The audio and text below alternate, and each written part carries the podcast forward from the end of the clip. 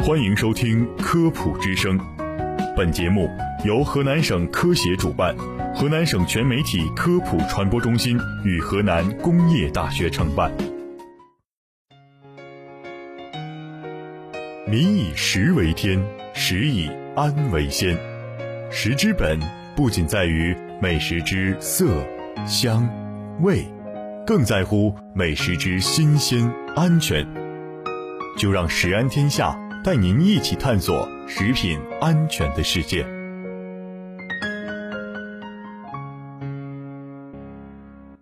听众朋友们，大家好，我是主持人季晨，我是施佳。最近一段时间啊，复原乳被推上了风口浪尖，有媒体啊就称复原乳是营养流失严重，是假牛奶，是牛奶中的地沟油。那这些严重的词汇让消费者十分的担心。其实哈，复原乳并不是没有营养的差等生，更不是假牛奶，只要规范生产、规范标准，消费者们就没有必要担心。没错，那我们先共同来了解一下什么是复原乳。那其实复原乳呢，又称为还原乳或者是还原奶，是把牛奶浓缩加工成浓缩乳或者是乳粉。再添加适量的水，稀释与生鲜原乳中的水固体物质比例相当的乳液。通俗的讲呢，就是说复原乳就是用奶粉兑入一定比例的水还原而成的牛奶。加工方式呀有两种，一种是在鲜牛奶中掺入比例不等的奶粉，另一种呢是以奶粉为原料兑水而成。没错，在我国国家标准规定，酸牛奶、灭菌奶以及其他的乳制品可以使用复原乳作为原料。但同时规定，巴氏杀菌乳不能用于复原乳做原料。也就是说，在超市冰柜里买的这些纯牛奶是不可以用奶粉做原料的，而常温的牛奶、酸奶以及各种的调制乳可以用奶粉作为原料。比如说，复原乳酸奶，简单来说呀，就是先用奶粉加水冲泡成奶液，然后再接种乳酸菌发酵成酸奶。那么，为什么不能直接用鲜奶做原料呢？其实很简单，因为便宜和方便。相比鲜牛奶，奶粉不需要冷链保存，更容易运输和储存，这也就更利于厂家的成本控制了。是的，那如果我们平时留意的话，就不难发现，超市中的复原乳酸奶往往会比生牛乳酸奶价格更加的便宜。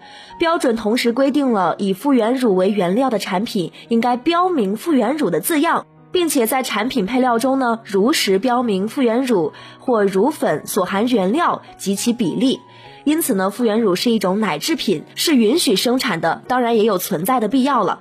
因为我国很多地区都缺少新鲜的奶源，只能靠复原乳来弥补。没错，而且牛奶啊，在浓缩干燥的过程当中，需要经过一次高温灭菌，冲兑之后呢，还要再经过一次高温灭菌。由于复原乳经过两次的高温处理，所以说人们最大的担心就是高温会破坏营养成分，导致营养严重流失。那实际上啊，复原乳的营养价值损失并不大。首先呢，是因为奶制品的主要优点是在于提供钙和优质的蛋白质。钙作为一种无机盐，加热对于它的含量多少是不会有影响的。那可能有人就会说了，经过加热的蛋白质会变性。那其实啊，即使不加热，我们吃进的蛋白质也要经过消化分解成为氨基酸，才能够被人体吸收利用的。所以说，加热变性不仅不会降低其营养价值，还会有助于消化和吸收。加热确实会使得复原乳损失一些维生素，但是。其损失的程度比我们想象的要小得多得多，而且相对于人类需求量来说，乳制品并不是维生素的良好来源，含量本来就很少，因此复原乳并不是劣质产品，也不是没有营养，更不是假牛奶了。是的，复原乳、巴氏奶还有常温奶在营养素含量方面有所不同，但是差异并不大。在选购的时候呢，要注意以下几点。首先呢，就是要选择声誉好、正规乳制品企业生产的产品，要注意查看产品的包装标识、生产日期以及保质期等等。那如果发现产品有胀包的现象，不要购买或者是饮用。没错，其次呀，就是要根据自己的健康状况去选购。比如说，乳糖不耐受的人群呢，适合选择酸奶或者说是无乳糖奶；高血压、高血脂、糖尿病。肥胖的这些人群呀，就适合选择低脂或者脱脂奶了。那说到这里呢，大家应该也明白了，我们根本不需要警惕复原乳。朋友圈里的传闻那么多，无非是乳制品竞争对手的恶意营销，或者是伪劣专家的炒作而已。不过呀，无论是生产工艺还是口感，复原乳都和鲜奶有所不同，所以国标中明确规定，要在产品包装上标明复原乳的字样，并在产品配料中如实标明复原乳或乳粉所含的原料以及它的比例。